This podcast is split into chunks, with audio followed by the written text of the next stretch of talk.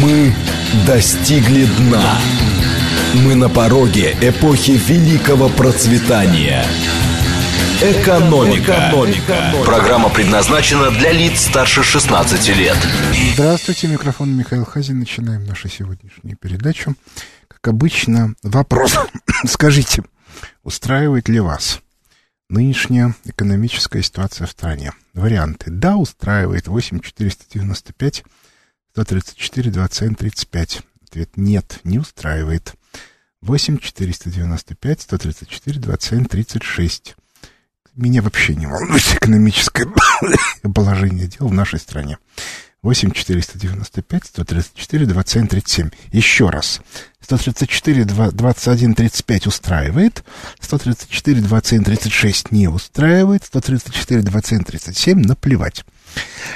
А, почему я задаю этот вопрос? Собственно, вот я сегодня хотел пофилософствовать. А, дело в том, что есть некоторые ощущения, а, которые у меня появились на прошлой неделе и которые, а, ну, как бы заставляют меня размышлять на тему о том, как бы, какое будет продолжение нашей жизни.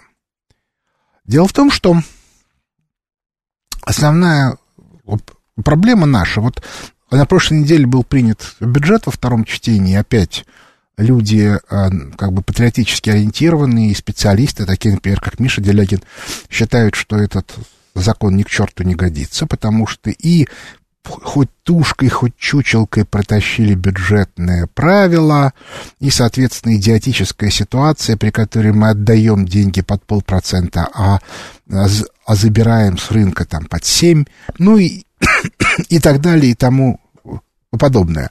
И кроме того, что самое главное, нету инвестиций в экономике. Не может развиваться экономика, в которой нету внутренних инвестиций. У нас внутренние инвестиции запрещены. Возникает вопрос, а что, собственно, происходит? Почему так происходит? Это что, издевательство, что ли? Ну, они что? Они, они вредители? А, ну, с точки зрения любого патриота, да, они вредители, но тут есть одна очень важная тонкость. Дело в том, что это вредительство не на уровне экономики, а на уровне политики. То есть, иными словами, ну, собственно, если мы вспомним там 20-е, 30-е годы, такая же была картина. И для того, чтобы э, э, сделать, наконец, экономику роста, нам пришлось пройти через достаточно жесткие репрессии, в основном элиты. Обращаю ваше внимание, что основные критики советского э, периода это как раз дети, ну дети уже умерли, внуки теперь остались, тех самых людей, которые стали жертвами так называемых репрессий, так называемых, потому что это они их назвали репрессиями. А в реальности это был политический выбор между двумя э, путями развития. Вот сегодня у нас тоже есть э, выбор. Либо мы часть мировой либеральной системы, и это логика Набиулина и Силуанова, ну, там, если более прежних, то Чубайса, Гайдара и так далее. Они говорят, нельзя, мы должны быть частью мира. Вот смотрите, да, вот что, что сейчас они говорят, что вы делаете? Наши карточки перестали работать на Западе, нам перестали давать визы. У нас проблемы с нашим бизнесом там. Мы шли по линии вхождения России в мир. Я сейчас даже не буду говорить там про цивилизованные страны, это как бы отдельная тема. Но в мир, вот был мир. А мы, а вы что хотите делать? Вы хотите оградиться от этого мира, стать, соответственно, не знаю, там каким-то болотом, куда, значит, вот ничего современное, разумное, доброе и вечное не идет. И логика другая, что какой смысл становиться частью мира, если мы в этом мире никто? Давайте мы перейдем к экономическому росту, обеспечим себе то, что мы можем сами, и после этого будем разговаривать с миром на другом языке. Еще и посмотрим, какой это будет мир. То есть это две разных логики. Но при этом те люди, которые вот патриоты, они говорят о, о, открыто и честно, что, ребята, мы за 20 лет убедились, что те, кто тащит нас в этот либеральный мир, это воры. Ну, они потому что прихватизаторы, они, соответственно, категорически отрицают ответственность. Но это как бы, это же общемировая тенденция. Чиновники ни за что не отвечают. Вот, а, как бы, в чем вся проблема. И по этой причине те люди, которые от нас требуют вот этого бюджета, они говорят, ребята, есть некоторые мировые правила, которые, которым все должны следовать. А вы что хотите? Вы хотите э, создать экономику осажденного лагеря? Да, будет экономический рост, но при этом дальше они начинают апеллировать там, к ситуации э, 30-х годов и говорит, вот они все там голодранцы на заводах работали по 12 часов. Только не надо забывать, что вот эти так называемые голодранцы, это были люди, которые пришли из деревень, и для которых жизнь а, а, рабочих была сильно более приятной, чем в деревне. Вот этого никто не понимает из с современных городских хипстеров. Какая была жизнь у крестьян? Когда в феврале-марте каждого года был, ну, если не гарантированный, то с очень большой вероятностью голод. И когда все понимали, что дети, которые родились, условно говоря, летом, может быть, в начале осени, они, скорее всего, эту весну свою первую не переживут. Ну и так далее и тому подобное. Это реальная, жуткая проблема. Что описывать а, к, картину а, в терминах ти, т, того времени, который, а, в, в которое она, собственно, развивалась, никто не умеет. Люди рвались из деревни, потому что жизнь в городе, несмотря ни на что, была сильно более богатые. А сейчас те, кто уже живет богато, в ужасе размышляют, они что же нас работать заставят? Вот они сейчас создадут э, э, экономику осажденной крепости и нас заставят работать. Нет, вы что, охренели, что ли? Вот это вот и есть ключевой элемент противостояния в рамках общества. А в рамках стратегии это выбор. Либо мы часть мировой системы, и, к слову сказать, в этом случае мы должны значительную часть своего суверенитета отдать. Причем, что характерно, мы не знаем, кому мы должны его отдать. Вот это самое замечательное. Мы не знаем, кому мы должны его отдать.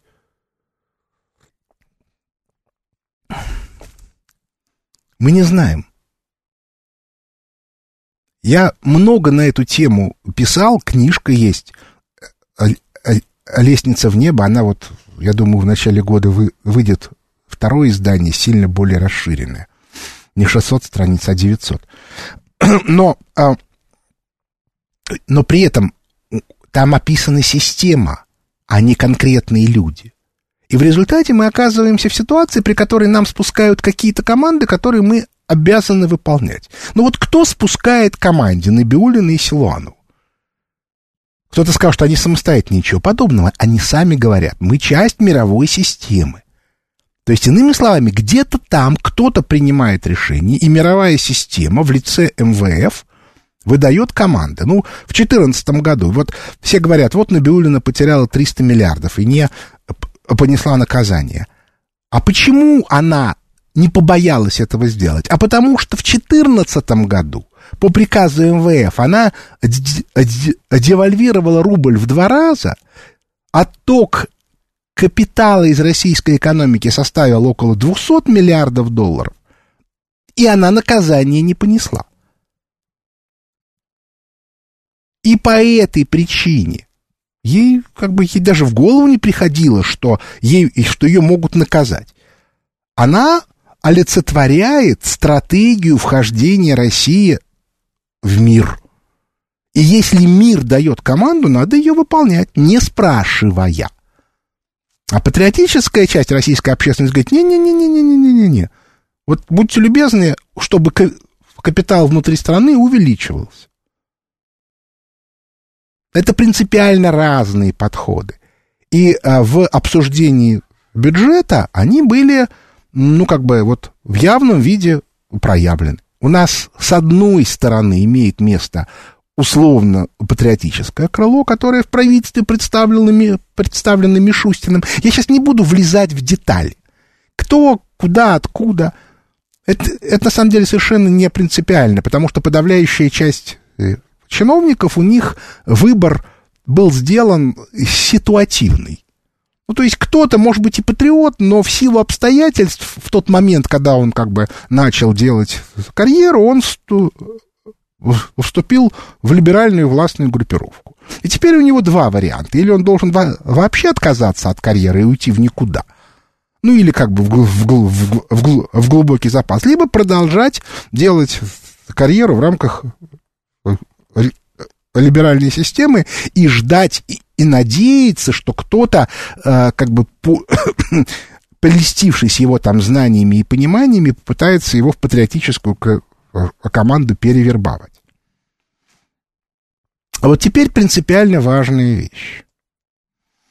Опять-таки, та самая вещь, которую вот я ощутил э, за последнюю Э, неделю, интуиция, так сказать. Но сначала результаты голосования. Значит, у нас 91% считает, что, э, что дела в экономике идут не очень, 7% считает, что все отлично, и только 1% ему наплевать. Деви... Э, значит, ну вот тут чуть изменилось, пока, значит, я нажимал на кнопочку, 92% считают, что дела идут не очень. Отметим, что эта цифра очень сильно коррелируют с цифрами, которые, а, которые я много раз называл, что у нас примерно 90% населения являются патриотами, в том смысле, что они не воспринимают либеральную идеологию и тем самым либеральную логику. А либеральная логика это и есть та самая логика мирового сообщества.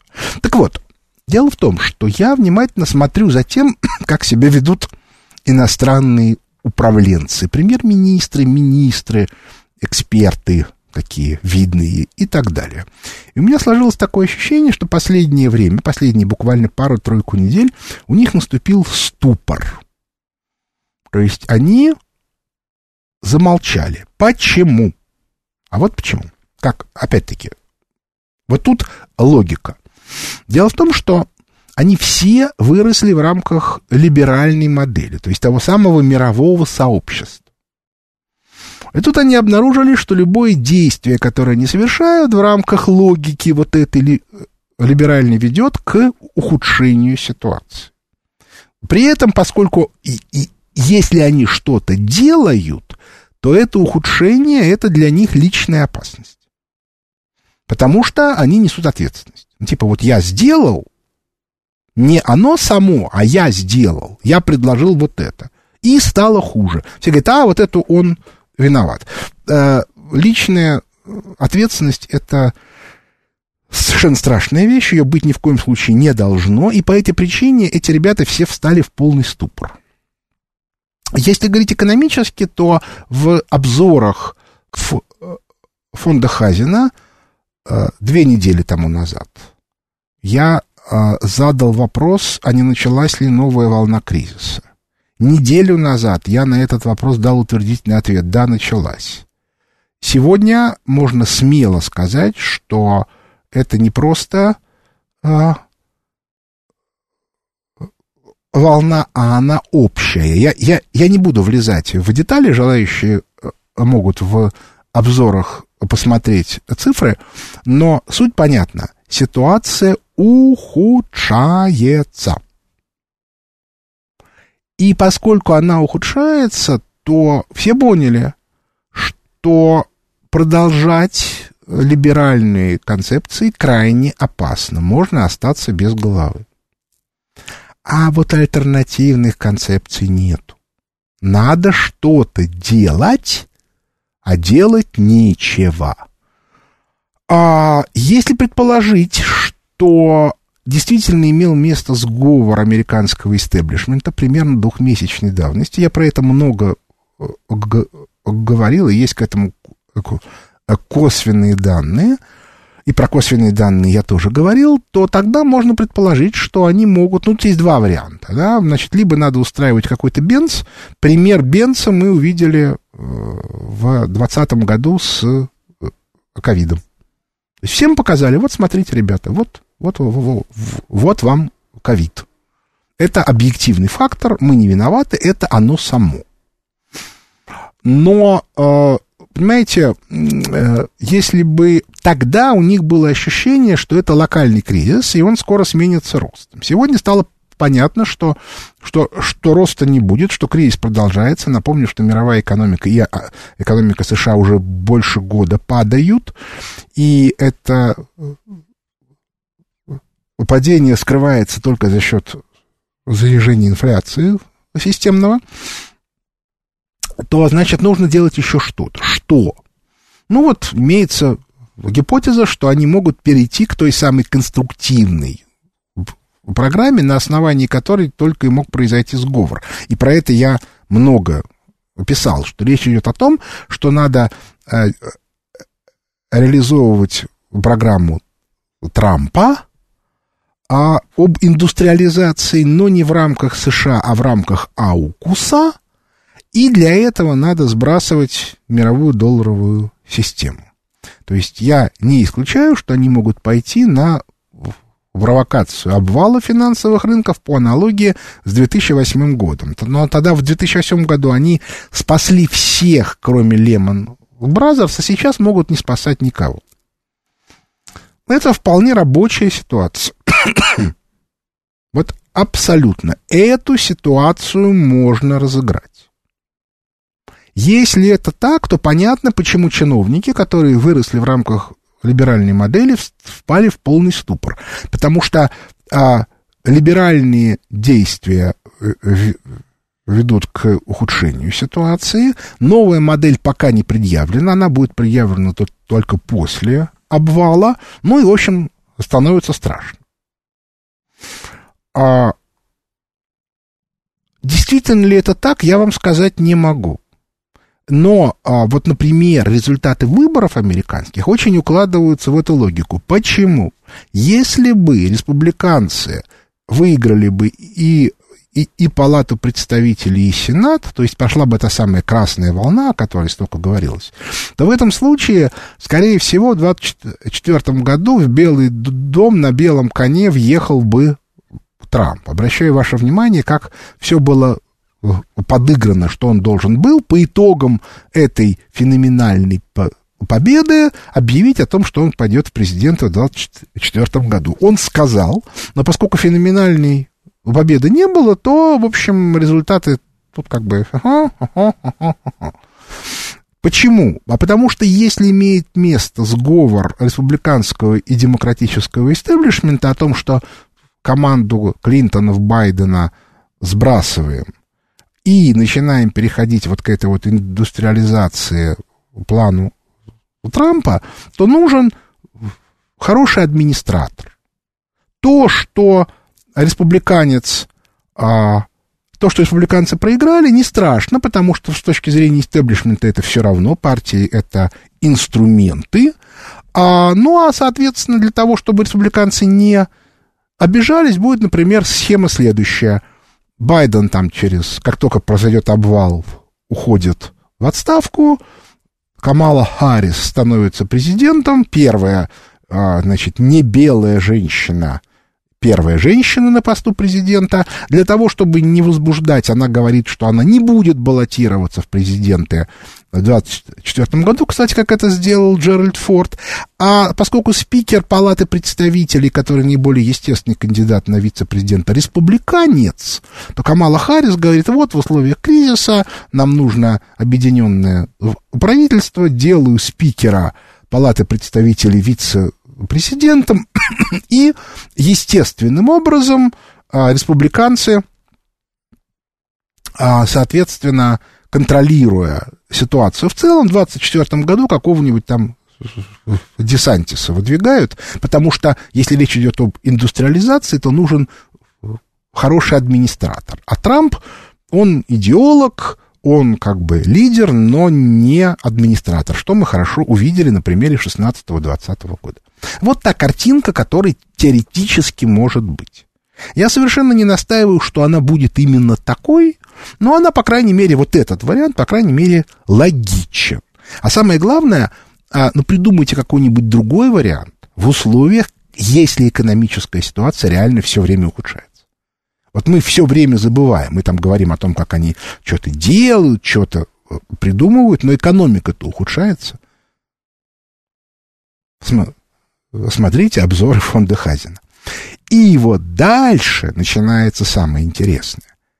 Для нас выигрыш наш.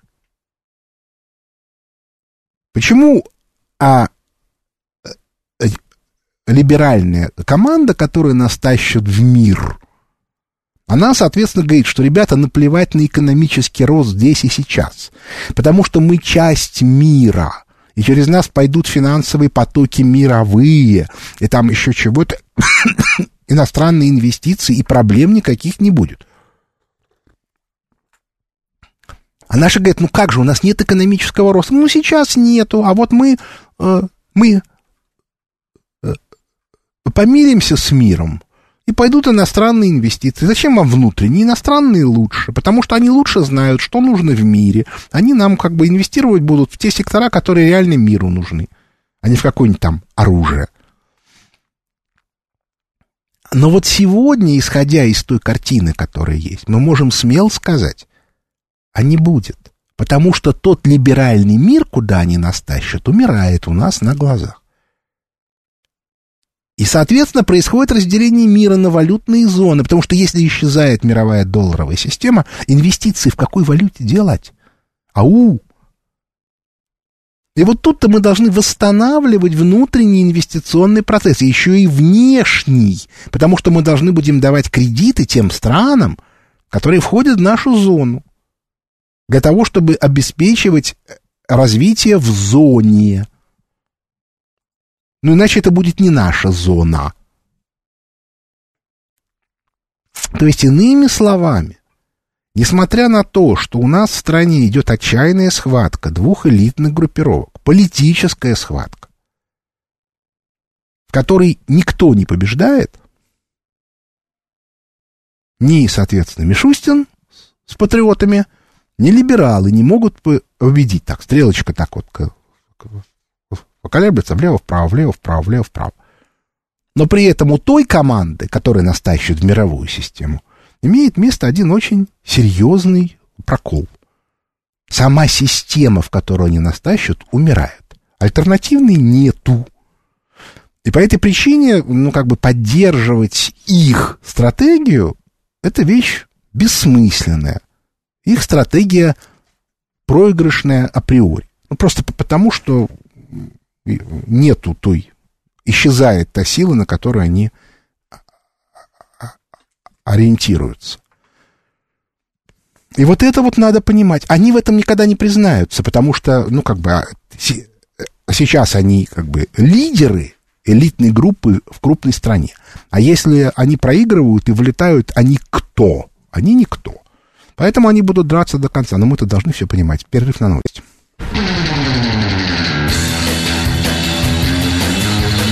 Экономика. Экономика. Возвращаемся в студию. Микрофона Михаил Хазин. Начинаю отвечать на вопросы слушателей. Здравствуйте, слушаю вас. Михаил Леонидович, э, доброе утро. Виктор Михайлович из Домодедова. Доброе утро, Виктор Михайлович. А, значит, э, вот тут вопрос такой. Э, вы упомянули в первой части о 300 миллионах долларов, которые присвоил Запад. Э, так вот, э, не кажется ли вам, что это э, спецоперация так называемого теневого правительства, которое опробует новую модель ликвидации финансовых средств с всех стран, что это будет не только для России актуально, но и для Китая, и для других развивающихся стран. И э, в продолжение этого вопроса, есть ли какие-то э, варианты э, сохранения, э, возвращения этих э, средств назад, или же нам придется э, действовать по принципу э, нетрадиционных ответов? Ну, посмотрим. Э, я думаю, что э, если речь идет о, о, об обвале всей мировой долларовой системы, то тут у американцев отмазка железобетонная. Они говорят, ребята, мы тоже потеряли. То есть вы потеряли, но мы-то потеряли тоже. А что касается истории с украденными нашими деньгами, тут даже вопросов нет. Это просто чистое воровство там, системное. Системное или не системное. Так что это не принципиально в данном конкретном случае. Здравствуйте, слушаю вас. Доброе утро, Михаил. А можно такой вопрос задать? Вот посмотрите. Как вас зовут? А, меня Николай, Москва. Да, давайте, Я слушаю. Разве можно с нашими депутатами Совет Федерации сделать что-то новое, когда они в то время за 30 лет развалили все, промышленность, экономику и прочее, прочее. Они как сидели, так и сидят. Как... Ну, это, безусловно, а, вопрос, да, значительное количество и депутатов, и чиновников, как раз представители той самой команды, которая нас тащит туда, в тот мир. По этой причине, если действительно мы принимаем стратегическое решение о том, что надо создавать свою валютную зону, с моей-то э, точки зрения это неизбежно, но это моя э, точка зрения. Так вот, я думаю, что в этом случае многим из них придется уйти, никуда не денешься. Здравствуйте, слушаю вас. Добрый день. Здравствуйте. Владивосток Григорий. Да, слушаю вас. Очень простой вопрос. А, скоро выходит э, второе издание «Лестница в небо». Да. И будет ли возможность купить э, данное издание на вашем сайте с вашим автографом? Такое, такая, спасибо, такая возможность будет. А, я просто объясню, в чем дело. Значит, кни, книжка уже практически готова. Теоретически мне должны прислать уже окончательный вариант, который в типографию пойдет. Я думаю, это произойдет на этой неделе. А, но дело в том, что продавать книжку до тех пор, пока непонятно, какая будет ее стоимость, я не могу. То есть нам нужно получить ответ от типографии. Как только мы в типографию направим книжку, я думаю, что она будет в двух вариантах. Один будет подарочный, и он не будет, его в магазинах не будет. Его можно будет купить только на сайте а на сайте фонда Хазина. Я предполагаю, что весь доход от продажи этих книжек будет, э, пойдет семье Сергея Щеглова. А вот, соответственно, обычные книжки, которые будут в магазине, они тоже будут продаваться на сайте по двум причинам. Первое, потому что я не исключаю, что э, ну, ну, просто быстрее можно будет получить. А второе, действительно, мы планируем, что там будет вариант, при котором можно будет купить вариант с автографом. Я думаю, что в течение недели-другой это все уже будет известно, и информация на сайте появится. Здравствуйте, слушаю вас. Доброе утро, Михаил, Илья, город Москва. Хотел бы поправить немножечко Виктора Михайловича Домодедова. Не 300 миллионов, а 300 миллиардов. Да, да, да. Ну, было это... Ну, ничего страшного. Это все поняли, да. Да, да, да, да. Михаил, у меня такой вопрос. Вы очень интересно все подвели в первые полчаса. С вами согласен. Михаил, но, как мне кажется, спасителя сейчас в России, спасителя вот этих 90, а даже я считаю, что больше, наверное, 95% людей России, русских и других, конечно, национальностей, спасителя сейчас такого человека нет. Самый главный спаситель – это сам народ – мы только можем сами себя спасти. Но, как мне кажется... Вы вопрос задавайте. Да, вопрос такой. Но Путин же ведь правильно, он уже ведь предложил дальнейшее развитие. Он не хочет глобалистского либерализма, он хочет того традиционного либерализма, который был на протяжении... Э... Вопрос задавайте.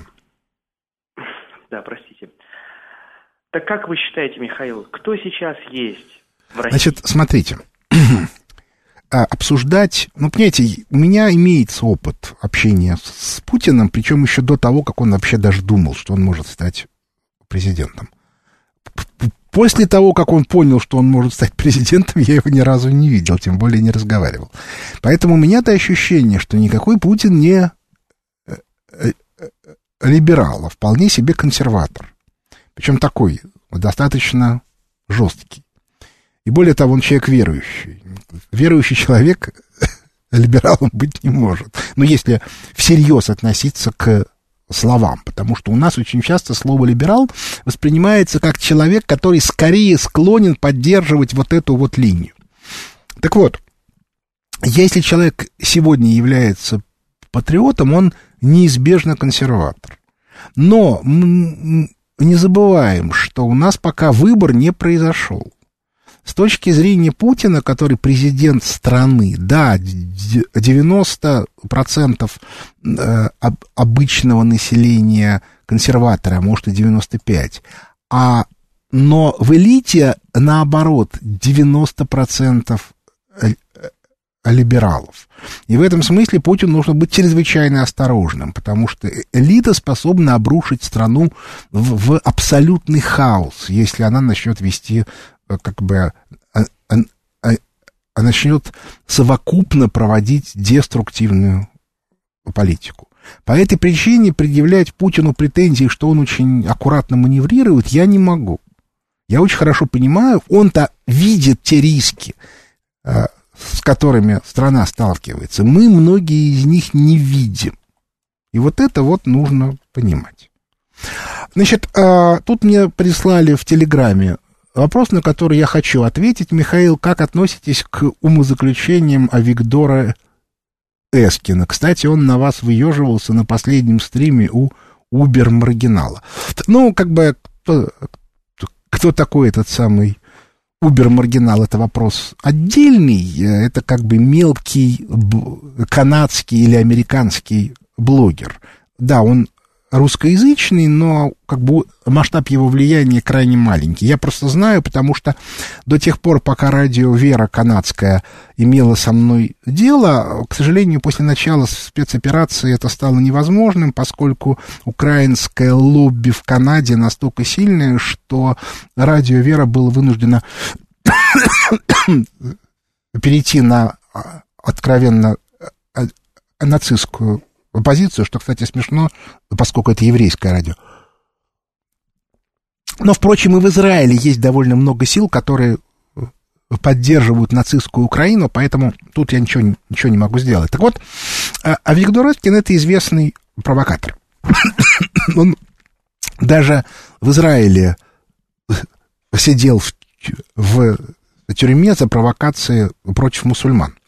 То есть вы подумайте, да, что нужно сделать, чтобы человека, чтобы еврея в Израиле посадили в тюрьму за провокации против мусульман. По этой причине относиться к нему серьезно я не могу. Я его знаю много лет, там, с начала двухтысячных. Он всегда мне казался человеком немножко странным, но тогда ну, он как бы был как бы жертвой, только что человек э, э, вышел из тюрьмы и т.д. и т.п. Жертва кровавого режима из, израильского. А, и по этой причине я как бы ну, пропускал мимо ушей некоторые его вещи. Но под конец он вот как бы, у него совершенно регулярно бывают такие вот а, атаки. Я склонен считать, что связана эта атака не столько со мной, сколько с тем, что определенные силы политические решили, что клуб улица правда стал слишком авторитетным и решили немножко на нас по этому поводу наехать. И, к слову сказать, Виктор Эскин не единственный. Например, этим же занимался Женя Федоров, известный депутат Госдумы, ну еще там кое-кто. И по этой причине я к этому отношусь достаточно философски. Ну, собака лает, караван идет. В общем, я бы не, не стал придавать э, значение словам, уж больно маргинальные персонажи во всех этих процессах участвуют. Здравствуйте, слушаю вас. Алло, здравствуйте, Михаил да. Леонидович. У меня вопрос насчет Зовут вас кредитов. Как? Вот сейчас. Зовут вас а, как? Алло. Зовут Значит, вас как? Кредит кредиты. Зовут вас как? Скажите, как вас зовут? А, Екатерина, Екатерина. Откуда вы? Я чтобы быстрее, поэтому... Я понимаю, мы так никуда вот. не спешим, время Так. еще есть. Откуда вы? Так, хорошо. Вот, значит, сейчас какой кредит для развития промышленности? Заводы, фабрики. Вот у нас и на Западе различия есть? Расскажите. Ну, мы, собственно, эту тему обсуждали, эту тему обсуждали уже столько раз, что просто даже неинтересно. На Западе сегодня кредит, да, он стал сильно более дорогим для промышленности, был около там, 2%, стал под 7%, ну, потому что поднялась ставка, но, тем не менее, он вы- выдается сходу и сразу. В нашей стране и близко э, такой возможности нет. Тем более, если это малый и средний э, э, бизнес. Единственный вариант что-то получить – это бюджетные программы, но они по определению ограничены масштабом бюджета. И Силуанов очень жестко следит, чтобы, чтобы эти программы не выполнялись. Но есть и другие способы ограничения бюджетных инвестиций. Классический пример – это ситуация, которая происходит в Новосибирске. Желающие могут у меня в телеграм-канале найти ссылки на то, соответственно, как там, какие там выделяются сметы на строительство поликлиник, которые превышают необходимые э, затраты в 2-3 раза. То есть эффективность э, бюджетных инвестиций, под которую по копеечке выискивает деньги Мишустин, опускается под нож действиями Силуанова и, соответственно, региональных э, э, бюджетов. Ну вот, что делать, такова соляри.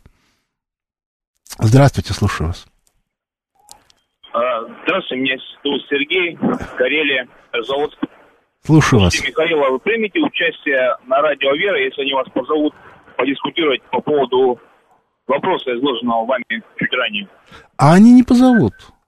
Э, Вы понимаете, они там в истерике, э, они там звонят разным моим знакомым и кричат о том, что они э, как бы, как бы руки мне не подадут. Ну, это, впрочем, известная история, да, все эти вот светлолицы и рукопожатные, они в конструктивной дискуссии принимать участие не могут, потому что им нечего сказать. Ну вот, в частности, все те, кто санкции против России устраивает, или там демонстрации, а я, их, всё- я им как бы, когда вот я с ними сталкиваюсь, я им задаю один единственный вопрос. Покажите записи, покажите ваши сообщения в интернете, где вы требовали санкций против США за Ирак и Афганистан они либо начинают орать и визжать, типа это другое, туда-сюда, еще чего-то, или убегают сразу. Если они начинают визжать, то я им говорю, ребят, простите, вы хотите сказать, что вы не за, как бы, не за свободу, не за демократию, не за справедливость, вы за деньги. То есть, когда вам американцы платили деньги за то, чтобы вы поддержали их в Ираке и Афганистане, вы их поддержали, ну, по крайней мере, своим молчанием. Теперь вам дали деньги, чтобы вы кричали, что должны быть санкции против России. Точка. Все. То есть тут как бы даже разговаривать не о чем. А, Они не могут вести конструктивную дискуссию.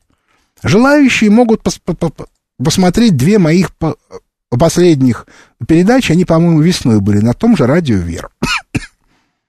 То есть, понимаете, они все, а, как только они включаются вот в эту идеологическую машинку, они не могут вести дискуссию. Это невозможно. Поэтому к этому надо относиться э, э, философски. Здравствуйте, слушаю вас. Алло, здравствуйте, Михаил Леонидович. Меня зовут Настя, я из Новосибирска. Да, слушаю Вопрос вас. у меня следующий. Коре- Верна ли корреляция левого проекта, где целеполагание это счастье и обеспечение населения с ростом экономического роста? Здесь же два разных целеполагания. Как это скоррелировать более правильно? Ну, вы знаете, а, вообще говоря, обеспечить счастье всем жителям сегодня, это прежде всего обеспечить их а, насущные потребности. У нас же очень многих людей насущные потребности не обеспечиваются. Достаточно сказать, что семьи, в которых дети, они неминуемо впадают в бедность. Ну, потому что ребенок очень дорого стоит. Значит, мы должны, по крайней мере, обеспечить для семей с детьми такой же уровень жизни, как и для всех остальных. И тогда все будет сильно лучше. А после этого мы будем разговаривать. А кроме того, экономический рост это развитие. Люди должны развиваться. Ну вот вспомните, да, мы там э, стремились в, э, в космос 50-е, 60-е годы. Мы там еще чего-то, мы все время развивались. Более того, мы там, я, кстати, об этом многие не знают, решение о, о, о космической программе было принято Сталиным. Это было одно из последних его решений. Ну так вот, а вы как хотите, чтобы не развиваться? А вон американцы, между прочим, худо-бедно запустили корабль, который там вокруг Луны пролетел.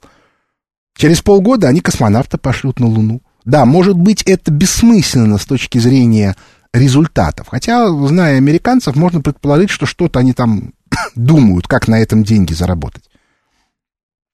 Но мы-то э, этого себе позволить не можем. Хотя у Рогозина были планы, но вот я не, не, не уверен, что после от, отставки Рогозина с, с руководителя Роскосмоса они э, э, реализуются. Так что все достаточно в этом смысле понятно. Не бывает а, улучшения жизненного уровня человека без а, экономического роста. Другое дело, куда направлять экономический рост. Здравствуйте, слушаю вас. Алло. Алло, Михаил Леонидович, добрый Да. день. Здравствуйте. Меня зовут Константин, э, город Чехов. Прежде всего, э, желаю вам здоровья, Спасибо. потому что вы уже вторую неделю кашляете и кашляете. Ну, вы понимаете, Здоровья, это как здоровья. бы у меня хронический бронхит, который, кстати, к легким не имеет никакого отношения. И тем не менее. Э, Михаил Спасибо. Леонидович, а не, не кажется ли вам, что вот сегодняшняя ситуация, это мир застыл в ожидании договоренности между Китаем и Соединенными Штатами Америки? Потому что новый Ялты вот пока вот ну Да. никак не просматривается. Ну, как раз наоборот, она просматривается. Но просто дело в том, что договоренность между Китаем и Америкой, вот это вот пресловутая хи, хи, химерика или чимерика, значит, дело в том, что э, эта модель, она неявно предполагает, а вот ту самую либеральную экономическую модель, в которой США печатают деньги, и под эти деньги Китай выпускает продукцию. Эта модель все равно умирает. Понимаете, она умирает. По этой причине вот этой модели не будет.